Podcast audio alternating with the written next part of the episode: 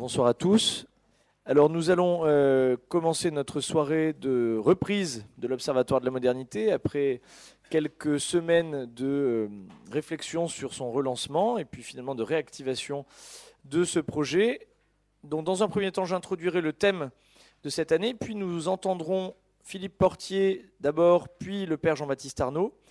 Et c'est dans un troisième temps, euh, donc préparez vos questions, soyez attentif et efficace. Euh, ce sera dans un troisième temps, vous pourrez poser vos questions. Donc euh, ne vous inquiétez pas, nous ne laisserons pas de temps de questions après chacune des interventions, mais la fin servira à cela. Donc euh, pas d'inquiétude. Normalement, nous laisserons une demi-heure pour les questions, ce qui devrait permettre d'en traiter une bonne partie. Alors, cet observatoire de la modernité, comme vous le savez, a été créé en 2009 autour de Chantal Delsol, il s'agit donc d'un séminaire qui, euh, ici au Collège des Bernardins, a été assez structurant du projet. Il s'agit de faire se rencontrer la modernité sous tous ses aspects, même ses aspects les plus séculiers, voire sécularisés, et euh, la pensée chrétienne sous également ses aspects les plus divers. Non pas pour, pour paraphraser Paul VI, que l'une et l'autre se jettent euh, des anathèmes, mais pour qu'elles entrent dans un dialogue fécond. Donc cet observatoire existe depuis désormais 9 ans. Les deux dernières années ont été concentrées à, euh, je cite, dix phares de la pensée moderne. Il s'agissait donc de traiter de euh, grands intellectuels qui ont, qui ont marqué la modernité. Et nous avons décidé cette année, non pas de continuer avec ces phares, car il y aurait de quoi faire, si je puis dire, euh, dans la mesure où les phares de la pensée moderne ne sont pas seulement 10, ni même 20, mais on pourrait continuer ad libitum et aller explorer certainement des galaxies qui méritent d'être mieux connues. Non, nous avons souhaité euh, reprendre le projet de l'Observatoire de la modernité quelque part euh, au cœur d'une tension qui se devine, c'est-à-dire de celle entre le christianisme, plus précisément le catholicisme, dans le contexte qui est le nôtre, et la modernité, en posant une question qui a jadis été posée je crois le premier par Jean-Pierre Denis, qui viendra d'ailleurs conclure notre cycle avec Jean-Luc Marion. La question est, le catholicisme est-il aujourd'hui une contre-culture? Alors, à quelques kilomètres d'ici, euh, à peine, peut-être même qu'un seul kilomètre, devait avoir lieu ce soir une soirée que l'on aurait pu appeler concurrente, rassemblant François Huguenin pour son livre Le Paris chrétien, une autre vision du monde, Denis Moreau pour son livre Comment peut-on être catholique et Patrice de Plinquette pour son livre Catho ne devenons pas une secte. La coïncidence des deux événements que j'ai découvert trop tardivement, euh, je l'avoue, car j'aurais préféré bien sûr que les, des événements euh, à coloration si proche puissent être à deux dates différentes, mais la coïncidence des deux événements m'a euh, permis justement une accroche, c'est-à-dire qu'il s'agit d'une question éminemment d'actualité.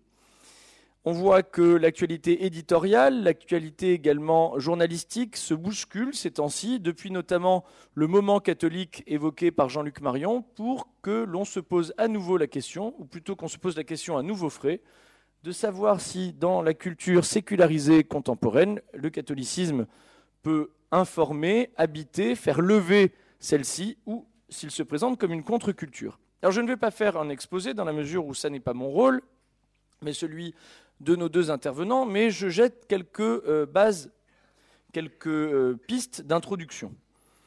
Alors d'abord, qu'est-ce que la culture? Alors là, vous vous dites que on est mal barré, qu'il s'agit euh, certainement d'une introduction qui finalement va durer une heure. Non, je reprends juste en la synthétisant en une phrase la conférence de Rémi Brague, tout près d'ici, à la cathédrale Notre-Dame, à l'occasion des conférences de Carême. Pour lui, la culture n'a rien à voir avec les savoirs, Bien sûr, elle utilise ses savoirs, mais elle distingue une bonne manière de faire d'une mauvaise.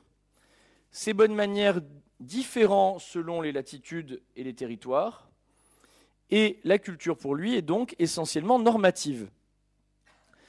Je crois que cette définition, sur laquelle on pourrait revenir, euh, je vous renvoie à la conférence de Rémi Braque qui est très riche, euh, justement permet d'aborder facilement le thème de la contre-culture. C'est justement un refus de cette normativité que euh, les tenants de la contre-culture, dans sa première acception, ont voulu manifester.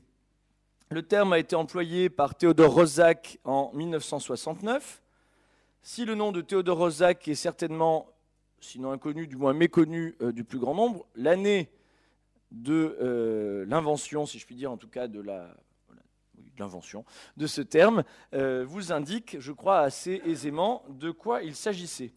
Il s'agissait dans le contexte américain des années 60 de trouver un mot valise pour euh, synthétiser toutes les formes de contestation, qu'il s'agisse de la culture hippie, de la culture rock, euh, plus tard du mouvement punk, qui sont des contestations douces, si je puis dire, de la société, contrairement, nous dit Rosac, aux, aux contestations plus dures qui existent dans le monde européen. Pour lui, il y avait là une spécificité américaine ces contestations douces de la culture dominante, marquées par le capitalisme, par euh, le système patriarcal. On pourrait décliner à l'envie, mais vous voyez bien de quoi il s'agit. Et il y a quelque chose à voir, bien sûr, avec certaines affirmations qui ont été formulées, même sous nos latitudes, pourtant plus dures aux yeux de Rosac, pendant euh, le mois de mai 1968. Donc, spontanément, nous nous disons que le catholicisme, sous nos latitudes, le christianisme plutôt protestant du côté euh, américain, sous ses formes les plus conformistes, a au contraire été celui qui a suscité euh, une opposition, qui a entraîné une contre-culture. Il s'agissait aussi de remettre en cause, dans tout un ensemble de choses que Rosac appelle la technocratie, qui n'a rien à voir avec l'acception contemporaine du terme, il s'agissait aussi de remettre en cause cette mainmise spirituelle du christianisme. Alors la question peut sembler paradoxale et même peut-être provocante, voire une récupération complètement euh, indue. Euh, si aujourd'hui Rosac nous entendait nous poser cette question de savoir si le christianisme est une contre-culture, peut-être, peut-être nous rirait-il au nez. Qui sait? Bien sûr, il y a souvent eu des comparaisons entre les JMJ et Woodstock, mais nous voyons quand même l'écart qui euh, sépare de manière irréductible ces deux événements. Woodstock étant resté, bien sûr, la manifestation quasi liturgique de ce qu'était originellement la contre-culture. Alors il y a une actualité autour de ce terme, notamment autour des années 2012-2013, avec un article de Andy Bennett qui a proposé de réévaluer ce terme de contre-culture, et à sa suite, a été publié un livre de Steven Gézot-Vanier qui s'appelle Contre-culture au pluriel. Et je cite le sous-titre qui me semble intéressant Des Anonymous à Prométhée. Et donc, ce qui me semble intéressant avec, cette actualité éditoriale du terme de contre-culture, c'est que l'on fait sortir le concept de son euh, contexte d'élaboration. Le concept devient réutilisé, réutilisable dans des contextes très variés. Par exemple, Jésus Vanier nous dit que Robin des Bois est un héros contre-culturel. On apprend aussi qu'on euh, peut voir le sans-culotte comme un artisan de contre-culture. Ainsi, n'ayant pas peur de euh, ce qu'on pourrait reprocher à, cette, à ces formulations, c'est-à-dire l'anachronisme, Steven Gézo Vanier nous propose justement un élargissement de nos perspectives et une catégorie plus fluide et pour citer Bennett, le terme de contre-culture, je le cite, agit comme un mécanisme servant à décrire des points particuliers de convergence, avec l'idée de contrer une hégémonie centrée, lit-on chez ces auteurs, autour de la figure du père et de l'autorité de l'État, notamment. Donc vous voyez que le concept a été élargi, et c'est à l'aune de cet élargissement que l'on peut se poser la question de savoir si le christianisme est une contre-culture. Je cite un texte bien connu de l'épître de Saint Paul à Timothée. Devant Dieu et devant le Christ Jésus qui va juger les vivants et les morts, je t'en conjure, au nom de sa manifestation et de son règne, proclame la parole, intervient à temps et à contre-temps, dénonce le mal, fait des reproches, encourage, toujours avec patience et souci d'instruire. Un temps viendra où les gens ne supporteront plus l'enseignement de la saine doctrine. Mais au gré de leurs caprices, ils iront se chercher une foule de maîtres pour calmer leur démangeaison d'entendre du nouveau. Ils refuseront d'entendre la vérité pour se tourner vers des récits mythologiques. Mais toi, en toute chose, garde la mesure, supporte la souffrance, fais ton travail d'évangélisateur, accomplis jusqu'au bout ton ministère. S'agit-il chez Saint Paul d'un appel à être contre-culturel? S'agit-il d'un appel à faire de l'Église naissante une contre-culture Bien sûr, nous voyons le piège se profiler. Est-ce que contre-courant et contre-culture sont synonymes? Certainement pas, a priori. Et pourtant, y a-t-il des passerelles? Eh C'est ce que nous allons voir. Alors, pour conclure cette introduction, avec le cardinal Lustiger, que je laisserai peut-être le père Jean-Baptiste Arnaud citer davantage, au JMJ de 2000, celui-ci disait Comment peut-on être chrétien dans une société inhumaine? Vous voyez qu'il allait plus loin encore euh, dans euh, la rudesse de son expression que saint Paul. L'évangile, ou bien vous l'arrangez pour qu'il soit au goût du jour, acceptable par tous, et ce n'est plus la parole de Dieu, ou bien vous le prenez tel qu'il est et vous vivez à contre-courant. L'annonce à contre-temps devient vivre à contre-courant. Donc on voit comme un degré de plus. Alors bien sûr, je ne place pas le cardinal Lustiger, même si nous sommes dans des lieux où euh, il a laissé une trace tout à fait significative sur un pied d'égalité avec Saint Paul. Mais on voit ainsi, avec cet exemple, que la tradition à habiter euh, ce concept, cette idée d'être, d'annoncer à contre-temps et de vivre à contre-courant. Ainsi, on voit qu'on se rapproche petit à petit, peut-être, du concept de contre-culture. Donc je ne vais pas plus loin, mais vous voyez, je crois, avec ces quelques éléments, donc la définition de la culture, l'élaboration du concept de contre-culture, l'évolution de celui-ci, puis euh, la tension entre les expressions chrétiennes de contre-temps, de contre-courant et l'expression de contre-culture, le contexte dans lequel nous sommes. Il y aurait bien sûr tant d'autres choses à dire, notamment sur la sécularisation, mais cela excéderait mon propos. pour nous éclairer sur cette question fondamentale, nous avons la grande joie d'accueillir d'abord Philippe Portier, qui est sociologue, philosophe et directeur d'études à l'école pratique des hautes études.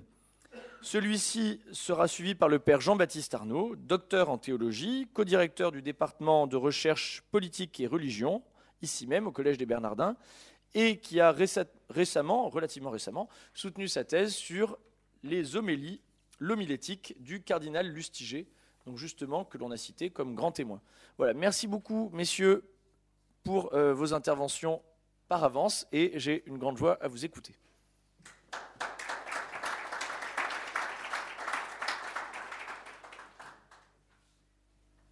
Bien, mesdames et messieurs, je suis évidemment très, très heureux euh, d'être euh, aujourd'hui parmi vous sur un thème difficile. Le catholicisme est-il une, une contre-culture Alors, Louis Manaranche vient d'évoquer la genèse du, du, concept. Il faut en effet partir des années 1960, où l'on voit des sociologues américains, je pense notamment à un sociologue qui s'appelle Milton Yinger, évoquait la contre-culture comme euh, un principe de rébellion à l'égard de la culture dominante. Un principe de rébellion qui se fixe d'abord à gauche. À gauche, euh, avec une critique euh, qu'on voit apparaître très clairement sur les campus américains, une critique du monde capitaliste, une critique du complexe militaro-industriel qui a exporté son désir de domination du côté du Vietnam, euh, critique aussi du puritanisme sexuel. Tout cela euh, se traduit par euh, une remise en cause du mode de vie américain avec l'émergence de ce qu'on a pu appeler dans un ouvrage fameux l'Amérique de la contestation.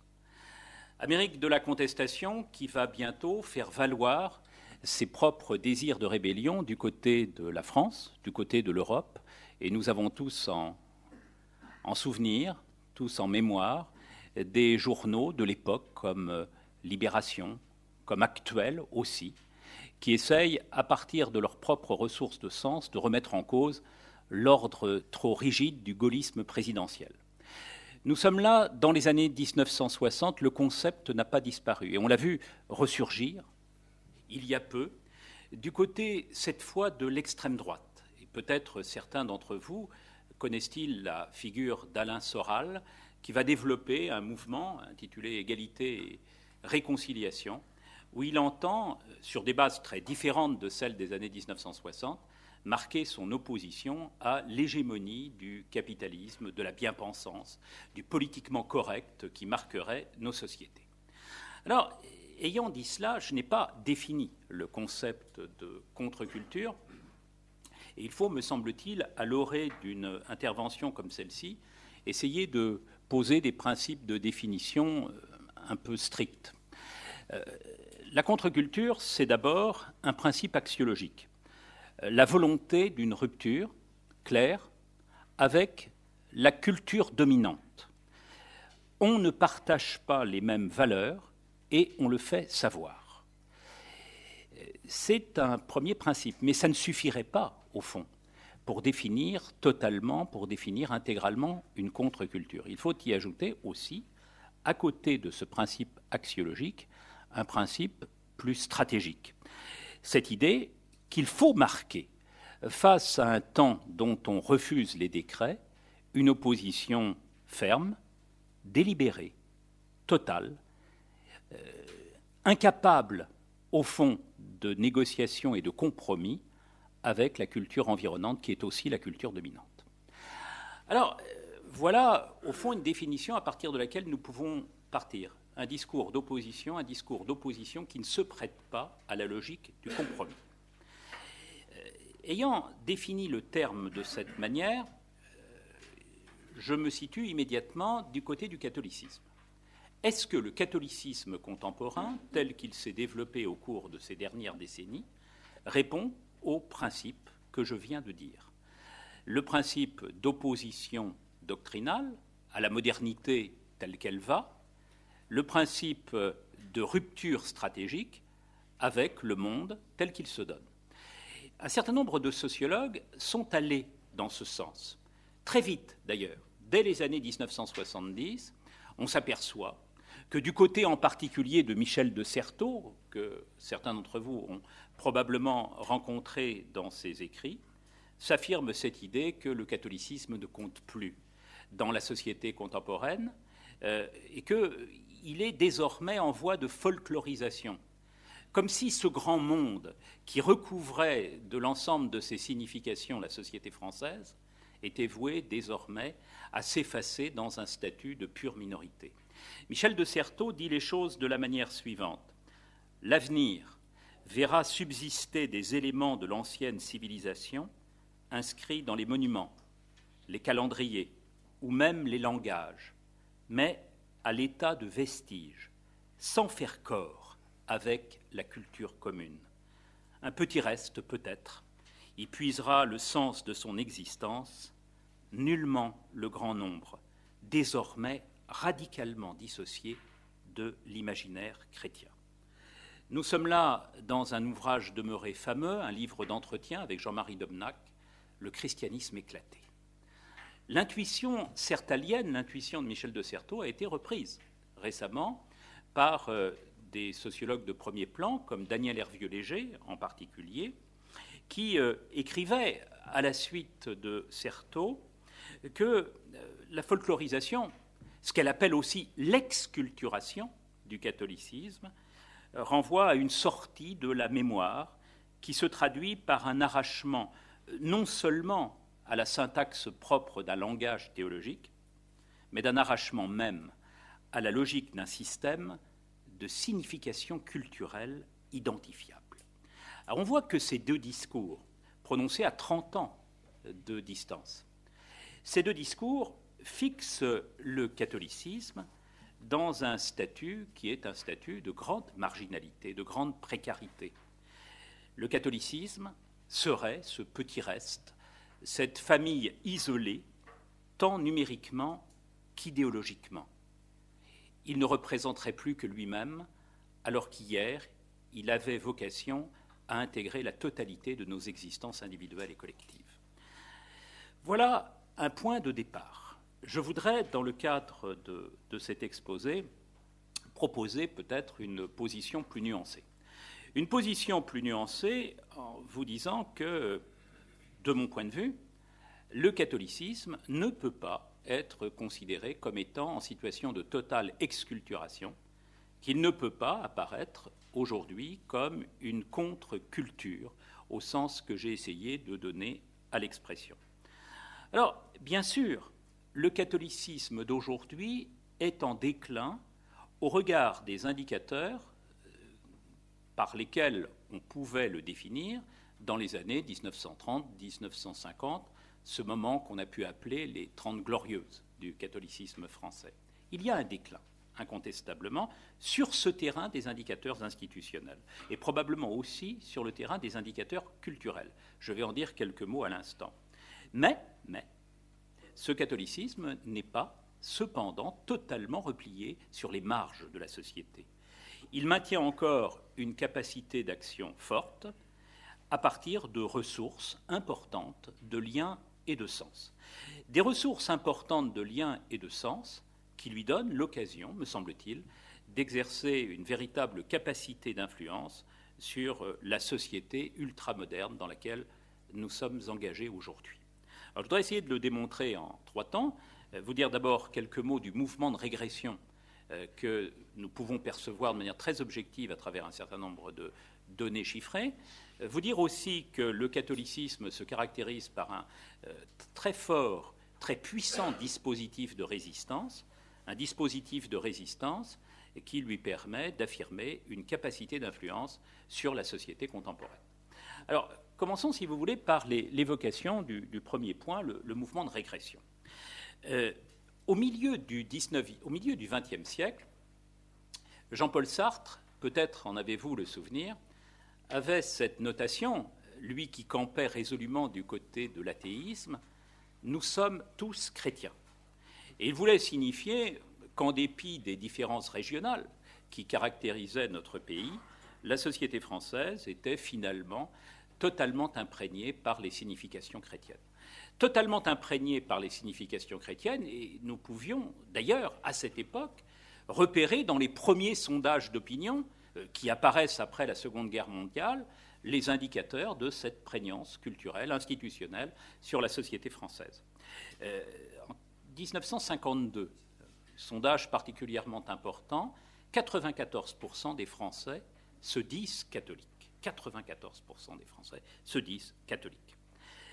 Plus de 80% des Français font leur communion solennelle. 60% des Français contribuent au denier du culte. Il faudrait ajouter par ailleurs une adhésion aux valeurs en particulier aux valeurs touchant à ce qu'on appellerait aujourd'hui la politique du genre, la politique du corps, la politique de l'intime, une adhésion aux valeurs portées par l'institution catholique. Or, ce monde n'est plus. Ce monde n'est plus, et l'on voit bien que les indicateurs auxquels je faisais à l'instant allusion n'ont plus euh, la vigueur qu'ils avaient dans les années 1950 et encore au début des années 1960. Un monde s'est en effet effrité, un monde s'est peut-être même écroulé. On parlait euh, dans les années 1970 pour qualifier la société des années 1950 de civilisation paroissiale. Cette civilisation paroissiale n'est plus aujourd'hui. Il faut évidemment, euh, lorsqu'on est catholique, en prendre note. Je voudrais essayer de le démontrer tout d'abord en évoquant la crise de l'appareil catholique, en évoquant aussi la crise de la culture catholique. Crise de l'appareil catholique qui apparaît, me semble-t-il, assez clairement lorsqu'on étudie les affiliations pratiques au catholicisme. En 1970, nous sortons du Concile et le niveau d'adhésion au catholicisme est alors encore extrêmement élevé. Le niveau d'adhésion au catholicisme est alors extrêmement élevé. On se situe aux alentours de 80% de la totalité de la population qui déclare son adhésion au catholicisme. Or, au cours de ces dernières années, ce chiffre s'est effondré. Nous sommes aujourd'hui, du point de vue des déclarations d'adhésion au catholicisme, aux alentours de 45%. L'enquête européenne sur les valeurs nous dit même que 42% de la population française seulement se déclare aujourd'hui comme étant en situation d'affiliation au catholicisme institutionnel. Euh, c'est un point qui est tout à fait important et qui euh, a des conséquences sur le niveau de pratique. Dans les années 1960, au tout début des années 1960, imaginez ce que cela peut représenter et en quoi cela fait sens au regard de l'expression civilisation paroissiale. Près de 40% des Français, tous les dimanches, vont à, la messe. On appelle cela les messalisants. près de 40% des Français se déplacent tous les dimanches pour écouter la parole du prêtre. Où en sommes-nous aujourd'hui? Autour de 5% de la population française. Et voyez que vous avez là, en effet, l'écroulement des pratiques ordinaires du catholicisme, considérées évidemment comme une marque euh, tout à fait évidente d'appartenance au grand corps chrétien. Il faut ajouter que cette population de pratiquants ne représente plus la totalité des segments de la population française. Il s'agit majoritairement, ces pratiquants, de femmes, il s'agit euh, majoritairement de personnes plutôt âgées, il s'agit majoritairement de personnes plutôt inactives. On voit bien qu'en s'arrêtant à ce, constat, euh, on pourrait se dire que quelque chose, en effet, renvoie à une mise en minorité de la euh, situation du catholicisme dans la société française. Le décrochage s'observe aussi au niveau des adhésions normatives. Vous savez que les sociologues de, Sciences Po, Guy Michelat, Michel Simon, ont écrit dans les années 1960 un livre resté fameux qui s'intitule euh, Religion, classe et comportement politique. Et dans ce livre, euh, ils avaient établi une loi, que je, euh, loi sociologique que je renvoie à votre, à votre propre réflexion. Plus on est intégré à l'appareil catholique, il voulait dire plus on est pratiquant, plus on est exposé aux normes du catholicisme et plus on adhère au bout du compte au système intellectuel, culturel, doctrinal de l'appareil catholique. Or, évidemment, la pratique s'effondrant, nous sommes aujourd'hui dans une situation de distanciation à l'égard du grand corps de normes posé par le magistère. Euh, en 1947, on s'aperçoit que seuls, seuls 20% des Français déclarent ne pas croire en Dieu. Ils sont aujourd'hui près de 50% dans la même situation.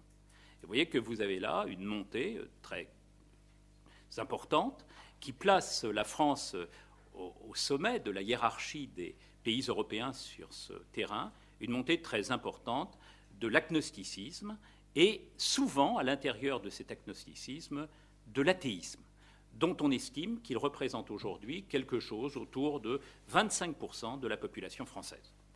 Alors, euh, il en va de même pour les normes de conduite. En 1974, à la veille du vote de la loi Veil euh, sur l'avortement, 48% des Français sont favorables à l'interruption volontaire de grossesse. Nous sommes aujourd'hui à plus de 80%. on voit bien qu'il existe, si vous voulez, un mouvement euh, très net euh, qui pourrait s'exprimer par un jeu à somme nulle. Plus on s'écarte de l'institution catholique, plus on adhère aux normes du libéralisme moral et culturel.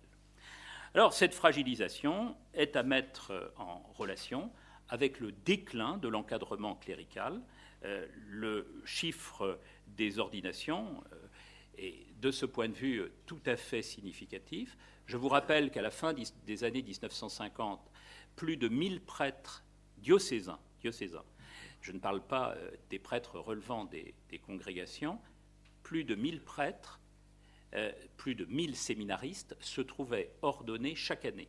Nous sommes aujourd'hui aux alentours de 80-90 prêtres tous les ans. Vous avez là euh, l'exemple, si vous voulez, d'une civilisation, il faut dire les choses comme elles sont, qui euh, s'effondre, la civilisation paroissiale, qui a beaucoup marqué, euh, avec des racines dans le long Moyen Âge, la société occidentale et qui aujourd'hui ne peut plus se penser comme telle. Alors, ayant dit cela, on pourrait évidemment en rester là, sur le terrain de la crise, il faut aussi ajouter que cette crise de l'appareil catholique se prolonge dans une crise de la culture catholique. Une crise de la culture catholique qui s'exprime d'abord au niveau de l'éthique publique. Comment se structure notre ethos commun, notre manière d'habiter le monde? Bien, on s'aperçoit en lisant euh, des ouvrages comme ceux de Jean-François Sirinelli dans Les Vins décisives, ou comme euh, la seconde révolution française d'Henri Mindras, que nos sociétés sont désormais marquées par le primat de la souveraineté subjective. Cette idée, comme l'annonçait déjà Tocqueville dans la démocratie américaine, dans la démocratie en Amérique, que je me place au centre du monde et que moi, moi seul, à partir de là, je peux le juger. Et on voit bien que cette affirmation du subjectivisme vaut en particulier du côté de la morale privée. Euh, l'éthique catholique est fondée sur une morale familialiste. Rappelez-vous l'expression fameuse des encycliques en la matière, la famille, cellule de base de la société mais une famille qui s'organise sur le mode du bilatéralisme sexuel, qui s'organise sur le mode de l'indissolubilité et sur le mode probable, souhaité, de la fécondité la plus généreuse. Rien de cela n'est demeuré dans l'éthos public de nos sociétés. Cette idée, au contraire, qu'il est plusieurs façons, plusieurs manières de faire famille, ce qui vient effectivement remettre en cause l'un des principes les plus centraux, probablement, de l'éthique catholique, estimant qu'une société s'analyse d'abord à partir de la vigueur, à partir de la solidité des entités familiales qui la constituent. Les choses valent aussi sur le terrain de la morale économique. Rappelez-vous Léon XIII, l'encyclique Rerum Novarum. Qu'est-ce que l'État? se demande le pontife à la fin du XIXe siècle. L'État est la providence des travailleurs. Et il va, à partir de ce principe-là, construire une doctrine sociale qui envisage une véritable régulation du marché économique. Qu'en est-il aujourd'hui? On s'aperçoit qu'effectivement, de plus en plus, l'État tente à s'effacer de la régulation pour laisser place à des logiques qui sont euh, les logiques portées par le marché libéral. Autant d'éléments qui viennent fragiliser la vision du monde et qui traduisent le décrochage de sens que j'évoquais à l'instant. Alors tout cela, évidemment, a des conséquences sur le terrain de la production législative. Et l'on voit bien que les lois euh, ne sont plus les mêmes aujourd'hui qu'hier. Les choses euh, décrochent dans les années 1970. Elles décrochent précisément sur le terrain de la morale familiale, sur le terrain des lois qui visent à structurer les politiques du genre, les politiques du corps, les politiques du vivant, les politiques de l'intime les républicains, au fond, avaient coupé le lien politique avec l'Église catholique. Séparation des églises et de l'État, dont vous vous souvenez qu'elle provoquera la grande colère à trois reprises entre 1906 et 1907 du pape de l'époque, Pie X. Mais sur le terrain de la morale privée, la République, au fond, déléguait la gestion des comportements à une Église qui représentait, comme le disait Jules Ferry, l'éternelle morale de nos pères. On s'aperçoit qu'à partir des années 1970, la subjectivité pénètre aussi dans ces lois qui touchent à l'intime. On le voit en 1975 avec l'admission du divorce par consentement mutuel, on le voit avec euh, la loi euh, dépénalisant l'interruption volontaire de grossesse, viendra euh, ensuite là ou les lois bioéthiques de 1994, le Pax bientôt, et puis euh, enfin, en 2013, vous vous en souvenez, le mariage entre personnes du même sexe. Et on voit que se reconfigure ici un univers euh, qui euh, vient de toutes parts briser ce que le catholicisme, enraciné dans l'histoire, avait légué à notre pays. Alors, racine chrétienne de la France, oui, bien sûr, mais des racines chrétiennes qui peuvent être aujourd'hui animées au regard précisément de cette progression du principe de subjectivité, à la fois dans nos comportements et dans nos législations. Alors, si je m'arrêtais là, euh, évidemment, euh, je dresserais de l'éthique catholique, de la présence catholique dans nos sociétés, un portrait qui serait un portrait euh, profondément pessimiste pour ceux qui veulent porter l'espérance du christianisme romain. Il se trouve que les choses ne se passent pas de manière aussi nette que pourrait le représenter l'idée d'un jeu à somme nulle. Le catholicisme s'effondrerait, la modernité gagnerait, la croyance perdrait de son influence, la raison de toutes parts progresserait les choses sont beaucoup plus mêlées et nous pouvons, euh, en observant la réalité du catholicisme, voir qu'il est encore porté par un dispositif de résistance particulièrement vivace. Alors un dispositif de résistance qui euh, repose sur toute une série, sur tout un ensemble de ressources organisationnelles. Une administration territorialisée, le réseau des diocèses, des paroisses, un système de socialisation, les écoles, les mouvements de jeunes, les universités, les universités d'été, un dispositif d'association caritative, familiale, humanitaire, des relais médiatiques, bref, tout un appareil qui, euh, comme le dit le sociologue ou la sociologue anglaise Grace Davy, fait de l'Église un acteur social significatif, susceptible d'attirer l'allégeance passive de pans entiers de la population française. Alors, il faudrait avoir le temps de le démontrer, mais euh, l'heure tourne, euh, à partir de deux éléments. Il y a d'abord la question des adhésions.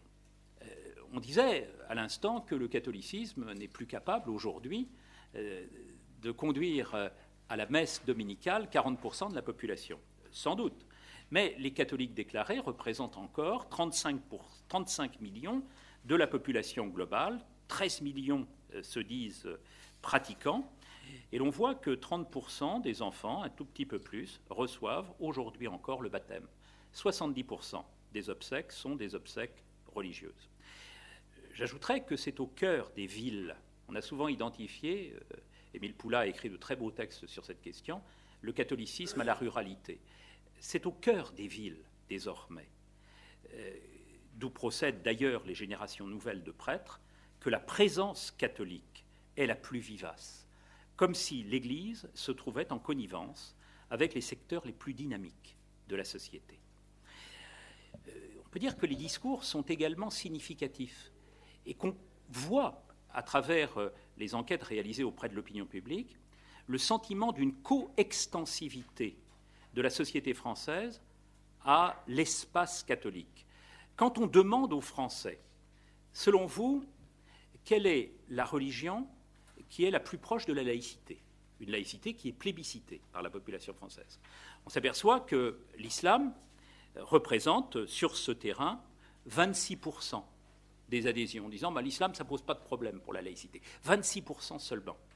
Lorsqu'on interroge les Français sur euh, l'attitude des Juifs à l'égard de la laïcité, ils sont à 75% à dire oui, euh, judaïsme et laïcité sont compatibles. Lorsqu'on leur pose la question sur le catholicisme, ils estiment que le catholicisme ne pose aucun problème pour la laïcité à plus de 90% d'entre eux. Et on voit à partir de là se manifester l'idée précisément que la société se pense à partir d'une identité qui serait une identité chrétienne. J'ajouterai un point sur cette question. On a beaucoup stigmatisé les prêtres à propos, en effet, des pratiques de pédophilie que certains d'entre eux euh, auraient euh, euh, sur lesquels certains d'entre eux se seraient montrés, pour lesquels certains d'entre eux se seraient montrés en effet coupables. Il n'empêche que pour ce qui concerne la figure du prêtre, il y a une véritable attente. Son image apparaissait, pensait-on, profondément dégradée. Elle se maintient en fait à un niveau extrêmement élevé d'adhésion. Les Français jugent les prêtres dignes de confiance, ouverts, disponibles. On estime même qu'ils peuvent être une référence, un guide, un repère pour plus de 70% d'entre eux.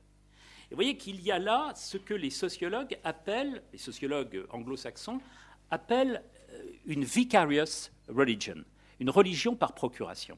Cette idée qu'en effet, on adhère moins aux pratiques, surtout lorsque ce sont des pratiques régulières, institutionnalisées, mises en place par les appareils catholiques, mais qu'en même temps, il y a une attente vis-à-vis du catholicisme, qui s'exprime précisément par le principe de coextensivité que j'évoquais tout à l'heure.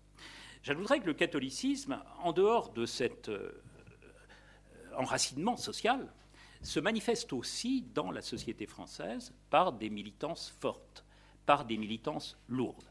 Alors on dispose d'un certain nombre de thèses en la matière et on s'aperçoit qu'en effet, dans un certain nombre d'espaces sociaux, les catholiques se situent au, cœur précisément de l'animation de la dynamique sociale. Euh, on le voit en particulier sur le registre de l'entrepreneuriat.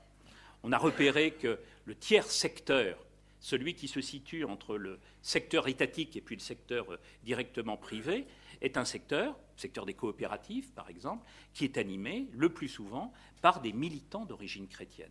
On pourrait dire la même chose pour ce qui concerne le registre de l'hospitalité, l'accueil de l'étranger, l'accueil de l'immigré, dont on parle beaucoup aujourd'hui, le registre de la subsidiarité, les pratiques caritatives sont des pratiques qui sont portées essentiellement par le monde chrétien et au sein du monde chrétien par le monde catholique. On pourrait y ajouter, euh, nous sommes là ce soir pour cela, le registre aussi de la réflexion autour, par exemple, du Collège des Bernardins, inauguré en 2008, ou de l'Académie catholique de France, créée également en 2008. Euh, ce sont des points qui sont extrêmement importants, sans oublier évidemment ce qu'on pourrait appeler le registre de l'intimité, où l'on voit sur cette question nodale de la famille le catholicisme être capable de mettre en mouvement toute une partie de la population pour la défense des valeurs liées à ce qu'on pourrait appeler euh, la famille traditionnelle. Alors tout cela se structure autour de deux grandes polarités de militance, sur lesquelles nous pourrons revenir tout à l'heure, des polarités de militance qui ne sont pas en situation euh, souvent de connivence amicale, euh, qui développent des interprétations différentes du catholicisme, ce que j'ai appelé d'une part le catholicisme d'ouverture, euh, qui est en quelque sorte le prolongement du catholicisme de gauche, marqué par ce qu'on pourrait appeler une compréhension vis-à-vis du monde moderne, un catholicisme qui a eu euh, du mal au cours de ces dernières années, en dépit euh, du livre d'une de mes étudiantes, Anne Guillard, plaidoyer pour un nouvel engagement chrétien qui défend précisément ce catholicisme d'ouverture.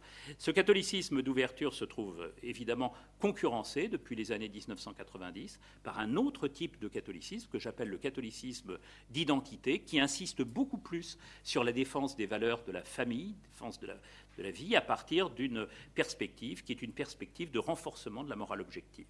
Alors voilà un certain nombre d'éléments, si vous voulez, qui nous montrent que du point de vue à la fois de la réception par la population française et de l'auto-activation du grand corps catholique, il y a des ressources que probablement nous avons tendance trop souvent à mésestimer.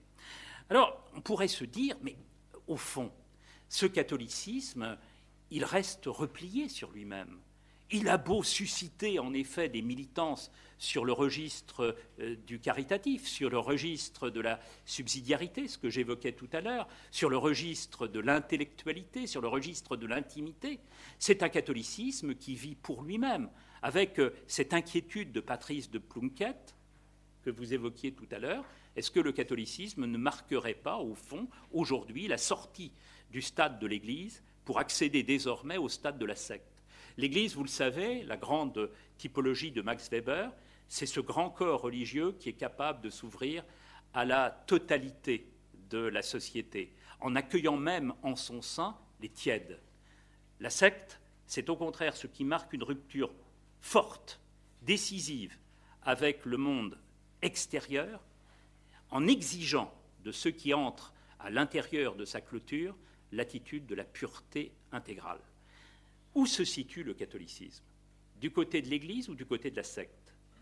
Du côté d'une culture minoritaire, mais avec de grandes possibilités de résistance, ou du côté au contraire d'une contre-culture repliée sur son isolement? Je voudrais essayer de vous démontrer maintenant que cette contre-culture catholique, si on retient l'expression, euh, d'abord euh, ne euh, répond pas nécessairement au statut de minorité qu'on lui prête souvent, j'ai essayé de démontrer tout à l'heure qu'elle avait encore de très forts enracinements dans la population, et surtout, elle est capable à la fois de passer compromis avec le monde, d'une part, et de recevoir, par ailleurs, l'accueil du monde. Ce serait l'objet, si vous me permettez encore deux, trois minutes, vous le voulez bien, d'une troisième partie où, j'aimerais développer, si vous voulez, la capacité d'influence du euh, catholicisme contemporain. Capacité d'influence du, du, du catholicisme contemporain, qui me semble rejoindre au fond le diagnostic de, Jean-Luc Marion, le moment catholique. Cette idée précisément que dans le monde contemporain, le catholicisme est encore susceptible de susciter des attentes, et des attentes en particulier des acteurs politiques, qui eux-mêmes sont souvent le reflet euh, des euh, populations qu'ils représentent. Alors, il me semble au fond que l'on peut voir cette capacité d'influence à travers euh, deux niveaux d'observation, le niveau des discours et le niveau des pratiques. Au niveau des discours, on voit bien que le discours des acteurs politiques a profondément changé au cours de ces dernières années et qu'ils ont développé un discours de la reconnaissance, qui n'est pas d'ailleurs spécifique à la société française. Euh, on l'a vu aussi aux États-Unis à partir des années 1980, et un sociologue, philosophe fameux, Michael Sandel, décrivait de la sorte, si vous voulez, ce qui s'est passé au cours de ces dernières années aux États-Unis. Contrairement à Kennedy, nous dit-il, Obama tenait un langage qui possédait une dimension morale et spirituelle qui portait au-delà de la seule neutralité libérale. Kennedy, Obama, deux grands acteurs politiques américains relevant l'un et l'autre du Parti démocrate. À 40 ans de distance, 50 ans de distance, ces deux acteurs ne présentent pas leur modalité d'action politique de la même manière. Kennedy, c'est le principe de sécularité. Obama se présente davantage au nom du principe de spiritualité. Alors, toute chose égale par ailleurs, on pourrait faire euh, une comparaison avec euh, ce qui existe dans la société française. Reprenez les discours de Valéry Giscard d'Estaing, vous n'y trouverez pas l'ombre d'une référence au, catholicisme, au christianisme, aux religieux de manière plus générale. Si vous vous arrêtez sur les présidents de ces dernières années, vous y trouverez au contraire la volonté de toujours articuler la sphère politique à la sphère religieuse. Je voudrais simplement prendre pour exemple les dernières élections, car le temps presse. Emmanuel Macron a jeté son dévolu sur un centre du secours catholique qu'il est allé visiter, avec cette idée précisément que le catholicisme, c'est d'abord un foyer de subsidiarité, un foyer d'hospitalité dans la société, que le secours catholique en particulier représente. Alors on pourrait dire catholicisme d'ouverture. Mais vous savez qu'Emmanuel Macron, c'est l'homme du en même temps. Et précisément, il s'est ouvert aussi au catholicisme d'identité en se présentant à la basilique Saint-Denis et en déclarant à cette occasion les racines chrétiennes de la France, les racines chrétiennes de la France marquent encore nos paysages et imprègnent encore une large part de notre morale commune. Alors, on pourrait dire, mais tout cela relève d'un catholicisme identitaire, où nous chercherions au fond euh, la nostalgie de racines qui ne sont plus. Sauf que, dans les discours de nos acteurs politiques, il y a aussi référence aux ressources de sens portées par l'institution catholique, mais plus généralement par les institutions religieuses. Je voudrais vous citer ici un texte parmi, d'autres, euh, qui est un texte de M. Bernard Cazeneuve, l'ancien ministre de l'Intérieur, qui euh, s'occupait de la gestion des cultes. Dans un monde qui a vu s'effondrer la plupart des repères idéologiques et moraux, les religions ont plus que jamais vocation à éclairer la société. La société, qu'elle soit civile ou politique. Je remercie l'Église catholique de la contribution déterminante qu'elle apporte à ce débat. Alors il faudrait avoir le temps de développer les pratiques de reconnaissance, ce que je ne ferai pas, car j'ai déjà euh, laissé passer le temps. Et je voudrais essayer de vous dire que précisément, cette réarticulation tellement typique de notre temps, du politique et du religieux, est le produit de la rencontre d'une offre et d'une demande. L'offre, c'est que le christianisme, je dirais les, religions, et en leur sein le catholicisme, puisque nous sommes là ce soir pour euh, l'évoquer, sont capables aujourd'hui euh, de mettre en place un ensemble de significations socio-éthiques aptes à revivifier le lien social. Dans sa brève apologie pour un moment catholique, Jean-Luc Marion décrivait ainsi la situation, peut-être de manière trop univoque, mais décrivait ainsi la situation. Le catholicisme offre la possibilité d'une communauté qui met en œuvre l'universel au moment où il fait le plus défaut à la société française. Une société de l'éclatement et en retour, précisément, la possibilité d'une universalité portée par le corps catholique. Alors, logique de l'offre, mais aussi logique de la demande. On ne peut pas comprendre, me semble-t-il, l'articulation nouvelle qui est en train de poindre entre le religieux et le politique. Et au sein du religieux, je le répète, en position éminente dans la société française, le catholicisme, sans faire référence aux reconfigurations de la modernité. Nous avons longtemps vécu, euh, et les plus anciens d'entre nous s'en souviennent probablement, lorsqu'ils sont passés euh, à l'école, euh, sur, le, sur le fondement d'une croyance utopiste dans le progrès et dans les instruments qui devaient porter ce progrès. La raison sur le terrain philosophique, l'État sur le terrain institutionnel. Et nous voyons bien que depuis les années 1970-1980, ces valeurs, ces principes, ces institutions de la première modernité sont frappées de décroyance. Qui croit encore dans un progrès unilatéral? Qui croit encore dans un principe totalement rationaliste d'existence? Qui croit encore dans les vertus de l'État recteur? Et c'est précisément parce que ces valeurs-là se trouvent aujourd'hui frappées de décroyance qu'il y a un avenir possible pour l'universel porté, en effet, par le catholicisme. Je vous remercie.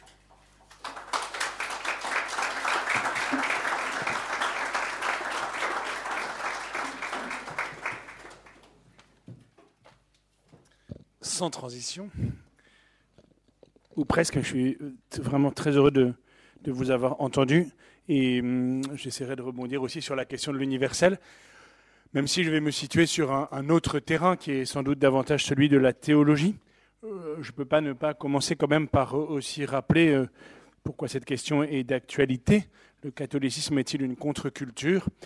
Au fond, qu'on le prenne euh, d'un point de vue négatif, on l'a entendu, comme une culture disparaissant ou en tout cas se repliant ou se rebellant, ou d'un point de vue positif, même moins nombreux, l'influence serait croissante.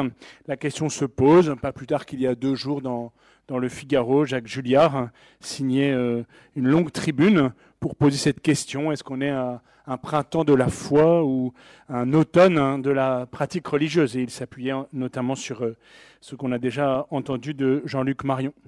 Cette question, elle, est, elle peut paraître un peu singulière, étant donné qu'on voit bien quand même comment le catholicisme a constitué et inspiré le, patrimoine chrétien euh, culturel de la France, bien sûr avec d'autres influences, un patrimoine composite, mais euh, même ceux qui s'y opposent, au fond, s'y réfèrent que l'on songe au bâtiment, que l'on songe à la musique, que l'on songe à la peinture, à, à bien d'autres lieux, il est difficile de faire comme si euh, on ignorait cela.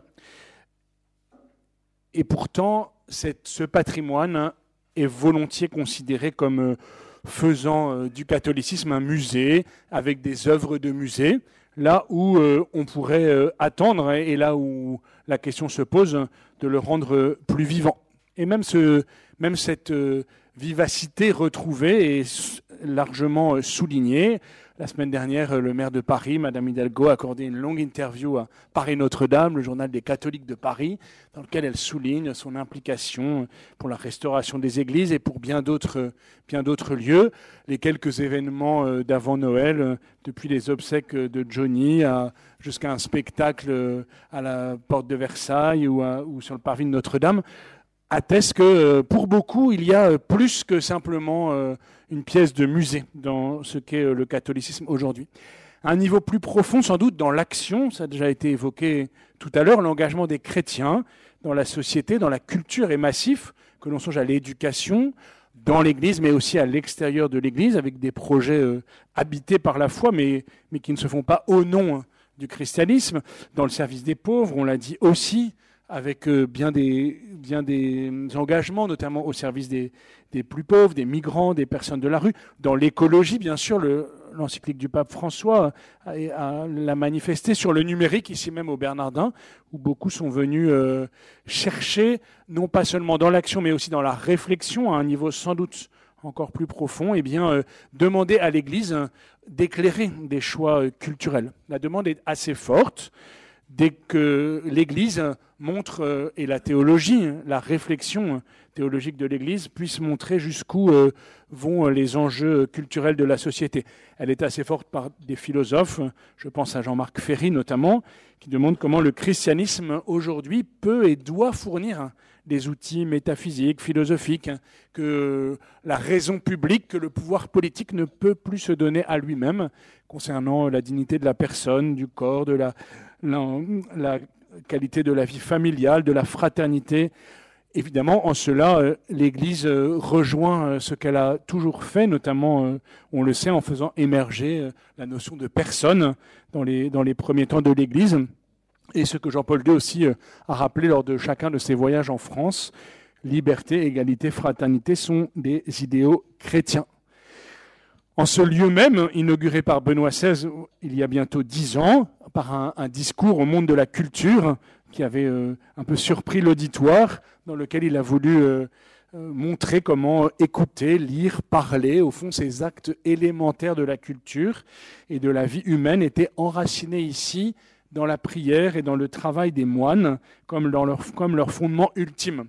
En ce lieu même, des départements de recherche sur toutes ces questions culturelles, qu'il s'agisse de l'éducation, de la bioéthique, de la politique, de l'économie, de l'art. Dans ce lieu même, des chercheurs, experts, praticiens viennent demander à l'Église une parole de foi qui est aussi une parole rationnelle pour éclairer les enjeux les plus profonds de l'homme et de la société. Alors on pourrait répondre rapidement après ce tableau un peu euh, contrasté par rapport à, ce qu'était l'introduction de Philippe Portier. le catholicisme n'est pas une contre-culture, il est bien au cœur même de la culture. Et de nouveau, euh, l'Empire romain euh, constatait déjà cela, avec l'épître à Diognète en particulier. Les chrétiens sont comme l'âme dans le corps. Les chrétiens dans la société, dans la culture, sont comme l'âme dans le corps. Et pourtant, il n'est pas toujours reconnu, pas compris, ce catholicisme au cœur de la culture, par les chrétiens eux-mêmes euh, succombe volontiers à la tentation de se replier sur un catholicisme identitaire, par la société aussi, qui veut faire euh, facilement des chrétiens euh, un groupe parmi d'autres. Plus profondément, il y a sans doute aussi l'oubli ou le refus du fait que Dieu, la transcendance, une dimension divine ou spirituelle, eh bien, est la seule à même de donner à l'homme sa dimension euh, transcendante.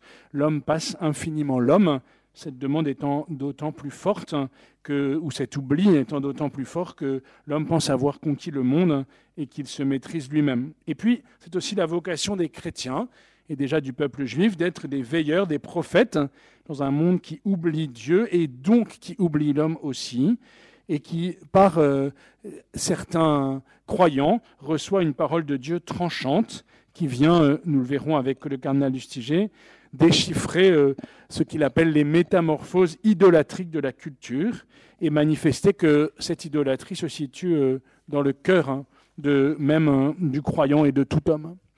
Alors ce que je voudrais essayer de, de montrer ce soir, c'est en tout cas au moins de soulever cette question, comment l'irréductible nouveauté de l'Évangile, c'est-à-dire euh, de l'œuvre euh, de l'esprit du Christ et de la liberté humaine qu'il suscite, hein, comment cette irréductible nouveauté de l'Évangile transforme et renouvelle la culture et les cultures de l'intérieur.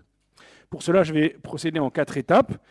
D'abord en rappelant à mon tour ce qu'on appelle une culture, surtout avec euh, le Concile Vatican II et Jean-Marie Lustiger dans ce lieu qu'il a voulu. Et puis dans un deuxième temps, le rapport du christianisme à la culture et aux cultures au fond, ne permet pas de faire du christianisme ou du catholicisme une culture singulière, tant il est davantage une culture universelle. Et dans un troisième temps, s'il n'est pas réductible hein, à cette euh, contre-culture, le catholicisme, nous l'avons déjà entendu, est tout de même à contre-courant, mais un contre-courant que j'appellerais euh, moteur de l'intérieur jusqu'à euh, assumer les contradictions et les résistances de la culture. Enfin, dans un dernier temps, euh, auquel j'espère parvenir, le christianisme se présente au fond davantage au service d'un surcroît de culture, hein, d'une humanisation que l'on pourrait euh, appeler intégrale. Alors je reprends en commençant euh, par cette question, qu'est-ce qu'une culture? Et je vous propose vraiment de placer la culture du côté du sujet humain et de sa liberté, plutôt que d'abord des objets culturels ou des produits culturels qui, bien sûr, en sont euh, le signe et sont liés, mais il s'agit au fond d'abord de considérer euh, l'homme lui-même. Et c'est ce que fait le Concile Vatican II dans la Constitution Gaudium et Spes en 1965. On a déjà évoqué le contexte à la fois mondial, mais aussi français, avec euh, les Trente Glorieuses, le libéralisme, et en même temps un conflit avec le marxisme en France et dans le monde, et puis le contexte ecclésial aussi, où l'Église prend conscience d'elle-même, non pas comme seulement institution humaine, mais comme née de Dieu, et c'est ce qu'attestent les constitutions de Lumen Gentium, aussi bien sur l'Église, qui se contemple dans le mystère de Dieu, sur euh, la parole hein, qu'elle reçoit de Dieu, qui la nourrit pour qu'elle la transmette, et sur son rapport au monde dans cette constitution Gaudium et Spes. La constitution Gaudium et Spes, donc au numéro 53, nous sommes dans la deuxième partie de ce grand texte, qui comporte deux parties. D'abord, euh, une contemplation du mystère de l'Église et de l'homme révélé dans le Christ, et comment euh, c'est le mystère du Christ qui va éclairer la dignité de la personne, la société humaine et le travail de l'homme. Dans la deuxième partie, le Concile veut s'affronter, dit-il, à quelques problèmes plus urgents. Il commence par le mariage et la famille, premier problème plus urgent déjà en 1965, et puis euh, ensuite un deuxième temps sur la culture. Je cite la définition de la culture donc dans Gaudium et Spes au numéro 53, paragraphe 2, vous trouverez ça facilement. Au sens large, le mot culture désigne tout ce par quoi l'homme affine et développe les multiples capacités de son esprit et de son corps, s'efforce de soumettre l'univers par la connaissance et le travail, humanise la vie sociale, aussi bien la vie familiale que l'ensemble de la vie civile, grâce au progrès des mœurs et des institutions traduit, communique et conserve enfin dans ses œuvres, au cours des temps, les grandes expériences spirituelles et les aspirations majeures de l'homme, afin qu'elles servent au progrès d'un grand nombre et même de tout le genre humain. Fin de citation. Cette définition est large, hein. tout ce qui concerne l'homme, la famille, la société, les mœurs, les institutions. La culture n'est pas d'abord un produit, je l'ai dit, mais un acte. Tous les verbes l'indiquent l'homme s'efforce de soumettre, humanise, traduit, communique, conserve. Et puis il y a le travail de l'esprit, l'esprit de Dieu, avec l'expérience spirituelle, l'esprit de Dieu dans l'esprit de l'homme et, dans et dans le corps de l'homme. L'esprit qui est à la fois créateur depuis la Genèse, et qui est aussi l'esprit du Christ, mort et ressuscité, qui livre l'esprit sur la croix, qui souffle sur ses disciples le soir de Pâques. Et puis ce travail de la culture, il unit tout le genre humain la culture a une visée universelle. Bien sûr, elle est indissociable de la singularité historique. Et le Concile Vatican II le dit juste après, au, paragraphe 3 du numéro 53. Il y a euh, une pluralité de cultures, mais il y a plus profondément que cette pluralité une culture universelle qui est la culture de l'homme. Et Jean-Paul II le reprendra dans un discours extrêmement important à l'UNESCO à Paris en 1980. Il est pape depuis peu de temps, c'est son premier voyage en France. L'homme est le fait primordial, hein, dira Jean-Paul II, et fondamental de la culture. L'homme crée la culture et se crée lui-même hein, par la culture. Dans le contexte évidemment qu'il a lui-même traversé des idéologies du XXe siècle, hein. la culture comme euh, au-delà des idéologies et même des logiques scientifiques, techniques, économiques ou politiques, est une culture universelle parce qu'elle concerne tout homme, tout l'homme et tous les hommes. Et Jean-Marie Lustiger, dans un article publié dans les études en 1983 et, repris dans Oser vivre, un de ses premiers livres, s'inscrit clairement dans le prolongement de Gaudium et Spes et de Jean-Paul II, en faisant peut-être, en nous faisant faire un pas de plus, je le cite. Par culture, j'entends pas seulement ni d'abord les produits de l'activité culturelle, mais ce dont ils témoignent, l'aménagement du monde par l'homme, et donc l'aménagement par l'homme de sa propre humanité. Fin de citation les activités ou les produits culturels témoignent, au fond, on pourrait le dire avec Jean-Marie Lustiger, d'une sacramentalité de la culture, un vocabulaire qui lui est cher, comme signe visible de ce qu'est l'homme et comme instrument efficace aussi de son humanisation. Mais alors, de quoi témoigne-t-il? Jean-Marie Lustiger emploie ce mot peut-être un peu général, de l'aménagement de l'homme par l'homme de sa propre humanité. Au fond, il témoigne d'abord de l'œuvre de Dieu qui est créateur et sauveur. Dieu, euh, dans la Genèse, hein, n'est-il pas euh, le jardinier De la Genèse à la résurrection, la Bible présente Dieu comme celui qui va euh, cultiver. Et puis, de la Genèse à l'Apocalypse aussi, la Bible présente Dieu comme l'architecte, le bâtisseur, qui va créer l'homme à son image, jusqu'à le placer dans une ville, et qui va l'associer aussi à son œuvre, pour que l'homme crée par sa parole féconde qu'il cultive et bâtisse à son tour. En ce sens, Jean-Marie Luciger poursuit dans, dans son article, la culture est le lieu d'un enfantement, d'un enfantement, d'une réception, d'une transmission de la vie, d'une humanisation des hommes qui deviennent des fils. En ce sens, le rôle de l'Église n'est pas d'abord de s'adapter à des nouvelles cultures, mais de reconnaître et de faire reconnaître qu'un événement ne cesse de se produire, toujours nouveau, dans toutes les langues, dans toutes les cultures des hommes. Cet événement, je cite Jean-Marie Lustiger, c'est la venue de l'Esprit du Christ, promis à l'homme pour accomplir en Dieu son humanité. Fin de citation. La culture, c'est donc ce qui permet à l'homme d'être homme, d'être fils, de se recevoir comme fils, et c'est aussi le lieu où l'Esprit du Christ agit pour que l'homme devienne plus homme. En ce sens, l'Église est toujours attentive à la culture comme à tout ce qui constitue l'homme dans son universalité, parce que elle est le lieu, cette culture, de la présence et de l'action de Dieu pour l'homme. Ainsi, le christianisme, et c'est le deuxième temps de mon exposé, ne peut pas être défini comme une culture particulière, et donc pas non plus comme une contre-culture par conséquent. Quel est alors son rapport avec la culture? Il ne faudrait pas oublier de définir aussi le catholicisme, que l'on traduit souvent par universel, c'est sans doute un peu rapide. Hein. C'est un mot qui n'apparaît pas dans le Nouveau Testament, mais qui a été introduit par euh, Ignace d'Antioche, hein, un des premiers pères apostoliques de la génération euh, juste après les apôtres. Là où est le Christ Jésus, là est l'Église catholique. Catholique, au fond, signifie euh, étymologiquement selon la totalité. Et le cardinal de Lubac, qui, influencera beaucoup le cardinal du d'un point de vue théologique, dira dans le catholicisme, il s'agit bien de la totalité des juifs et des païens, des juifs et des non-juifs. Et c'est important que dans ce mot catholique, la référence aux juifs et aux non-juifs comme constituant l'Église, eh bien, euh, rattache le catholicisme lui-même à une culture qui n'est pas la sienne, ou en tout cas qui n'est pas celle euh, à laquelle on penserait spontanément aujourd'hui. Le catholicisme est né d'une culture singulière, d'une altérité singulière, pourrait-on dire, qui est d'abord la culture juive, dans sa rencontre avec euh, le monde grec puis romain aussi. Et pourtant, cette, cette altérité fait que le christianisme lui-même, et le catholicisme en particulier, ne pourra jamais prétendre se réduire à une culture. Il s'inscrit dans une culture autre que la sienne, et en particulier l'Ancien Testament, qui constitue euh, pour beaucoup de chrétiens encore aujourd'hui un, déplacement culturel.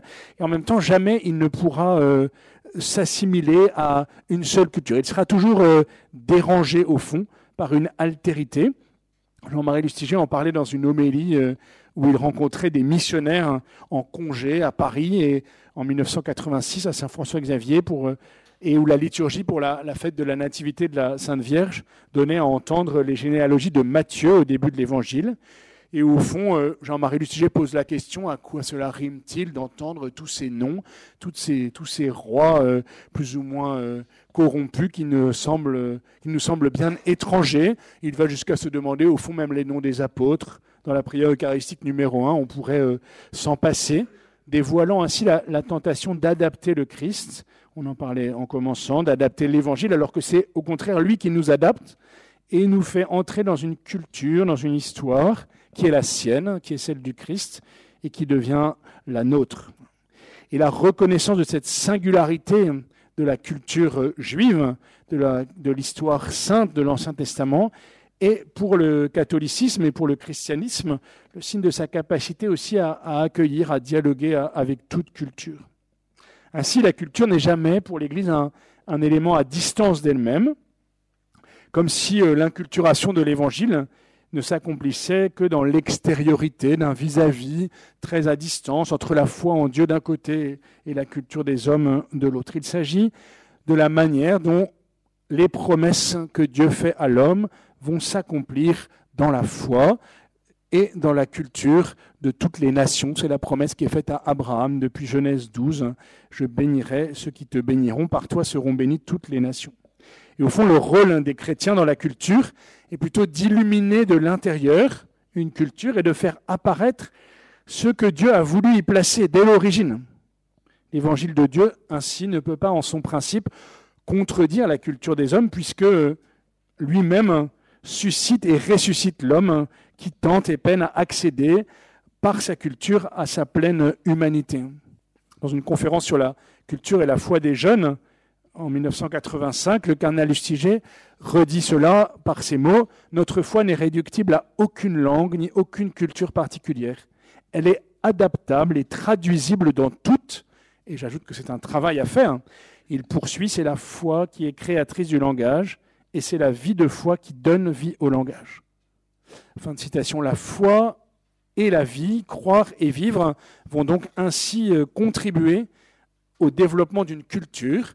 Et il y a euh, beaucoup plus, qu'une extériorité, au fond, euh, un écho, une similitude entre l'évangile, qui est un acte, un acte de transmission, un acte de vie, et la culture. Et l'évangile révèle, au fond, que la culture n'est jamais une réalité statique, mais une création constante et ininterrompue de forces de vie présentes dans les cultures, qui sont à la fois périssables et en permanente transformation.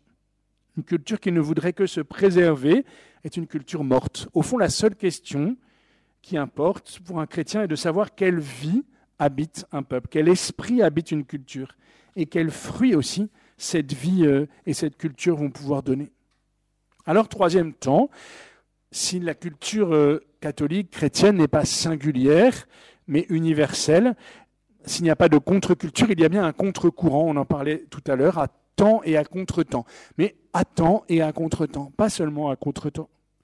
Le rapport entre l'évangile, l'Église et la culture, Jean-Marie Lustiger le définit comme n'étant ni de collusion, on dirait de confusion, comme s'il y avait euh, une seule culture, un seul, euh, une seule traduction culturelle de l'évangile, mais pas non plus d'opposition ou de séparation.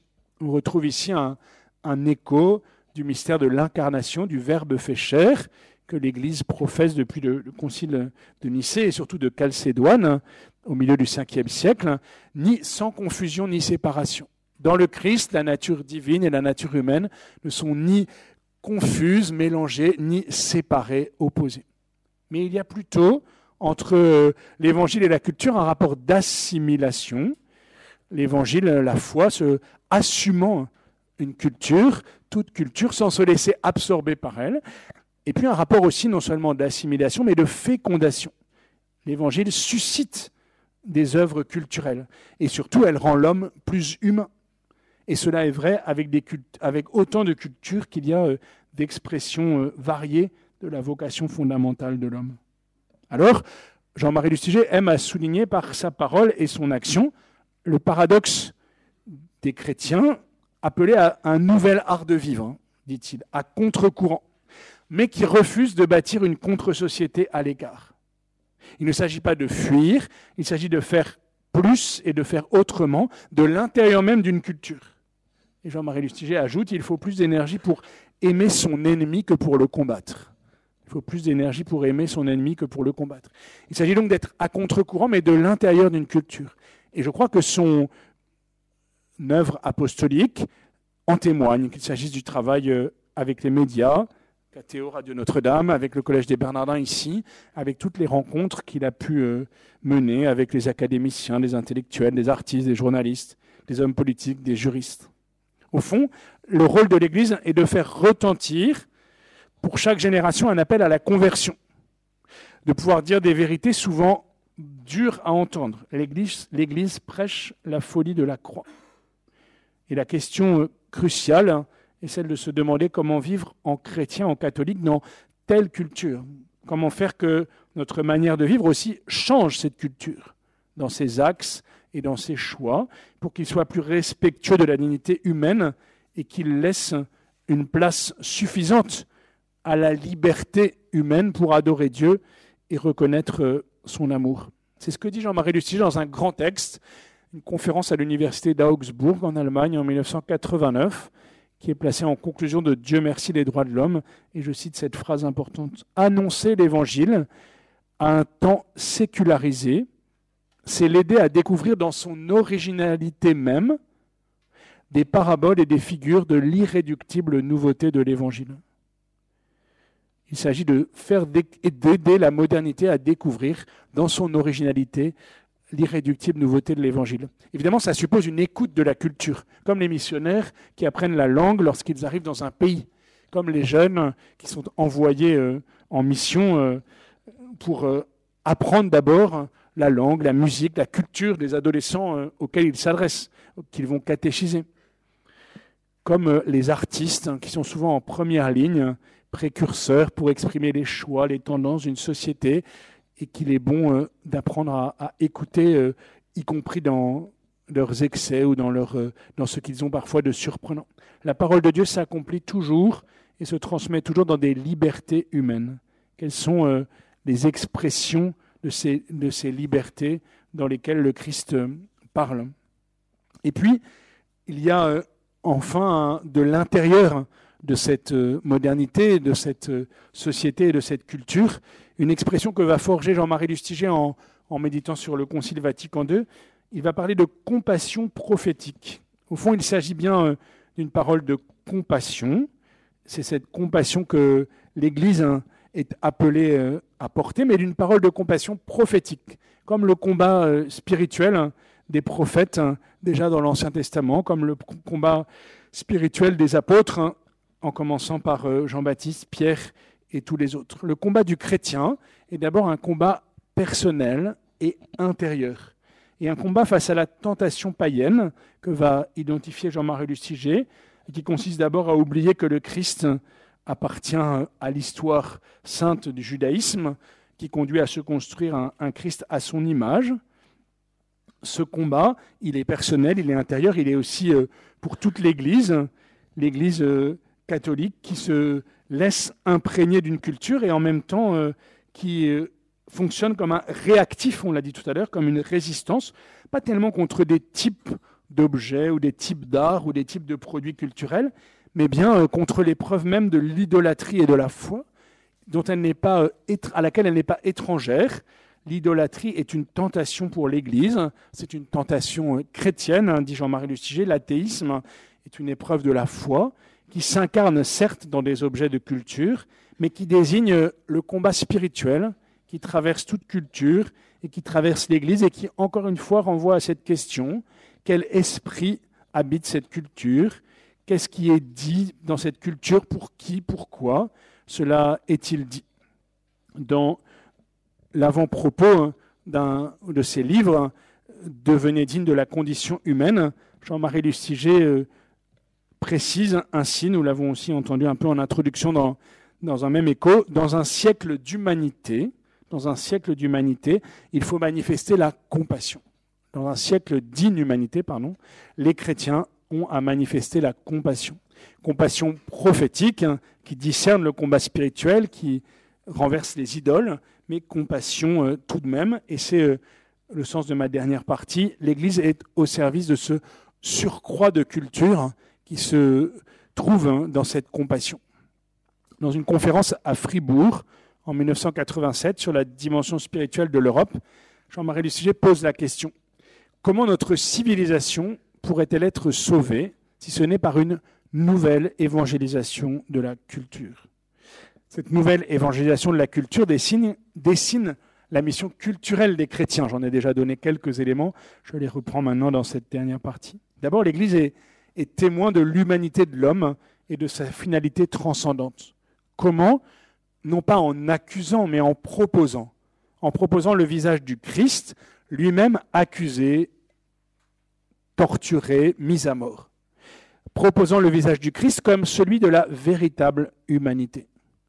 Jean-Marie Lustiger ne parle jamais de l'humanité en général, ni même de la culture en général, ni même de la nature en général.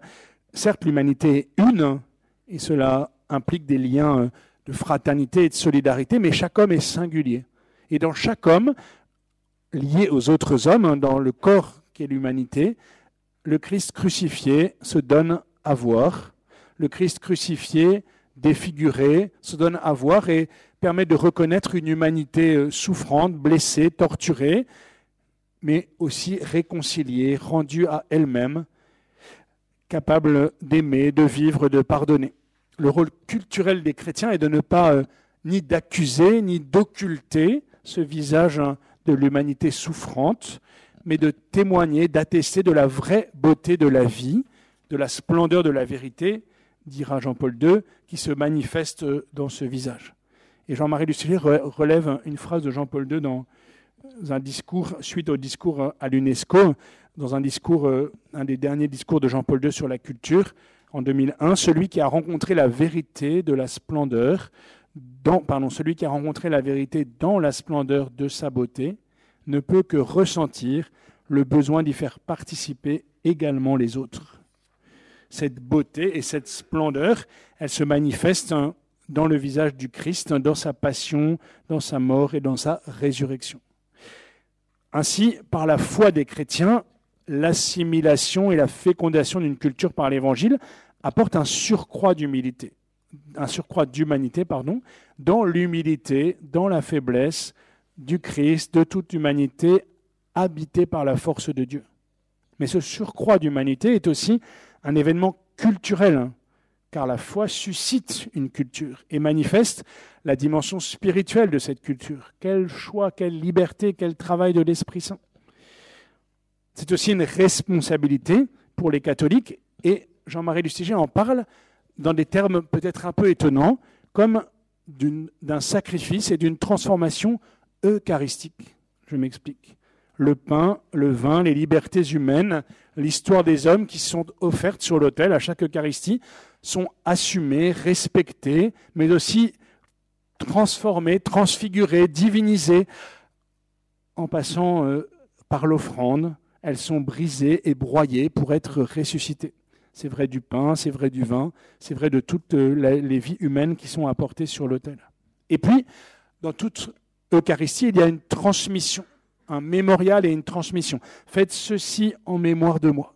Souvent, Jean-Marie Lustiger a manifesté combien euh, le rôle des chrétiens était de promouvoir cette transmission, cette transmission par l'éducation, cette transmission euh, par la vie familiale cette transmission aussi par l'éducation du rapport entre le visible et l'invisible qui se joue dans l'Eucharistie.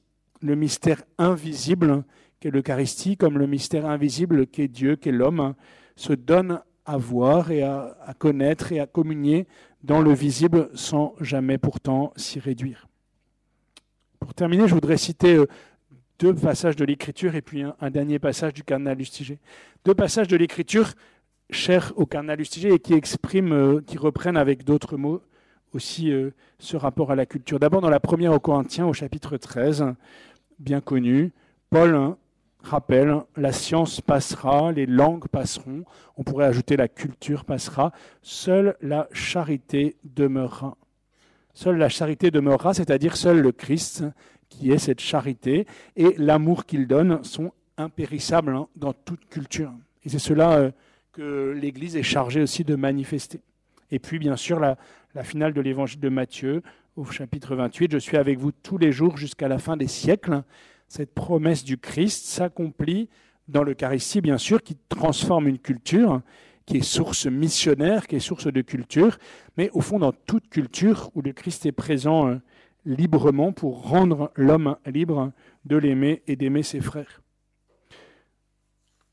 En conclusion, je citerai euh, la conclusion de l'article des études que j'évoquais en commençant, hein, en 1983, où Jean-Marie Lustiger parle de sa mission d'évêque, mais où il me semble qu'on peut l'appliquer à tout chrétien, tant il est vrai que ce que l'évêque est pour l'Église, les chrétiens le sont pour le monde. Je le cite. Être au nom du Christ, pasteur dans son Église, de ses frères en humanité, c'est rendre témoignage à celui qui sauve l'homme et lui donner de coopérer à sa propre humanisation. Prêcher l'Évangile, c'est aussi indiquer aux enfants de Dieu les chemins de leur accomplissement comme fils d'Adam. C'est aussi leur suggérer des chemins de liberté et de culture. Telle est aujourd'hui, comme hier, et pour demain, la tâche civilisatrice, la tâche culturelle de l'Église de Dieu. La charge d'un évêque, on pourrait dire d'un chrétien, n'est pas d'abord culturelle, hein. elle est donnée d'en haut. Mais le pasteur, on pourrait dire le chrétien, ne serait pas témoin de la miséricorde et de la philanthropie divine s'il ne prenait à cœur l'effort des hommes pour aménager et promouvoir leurs conditions. Je vous remercie.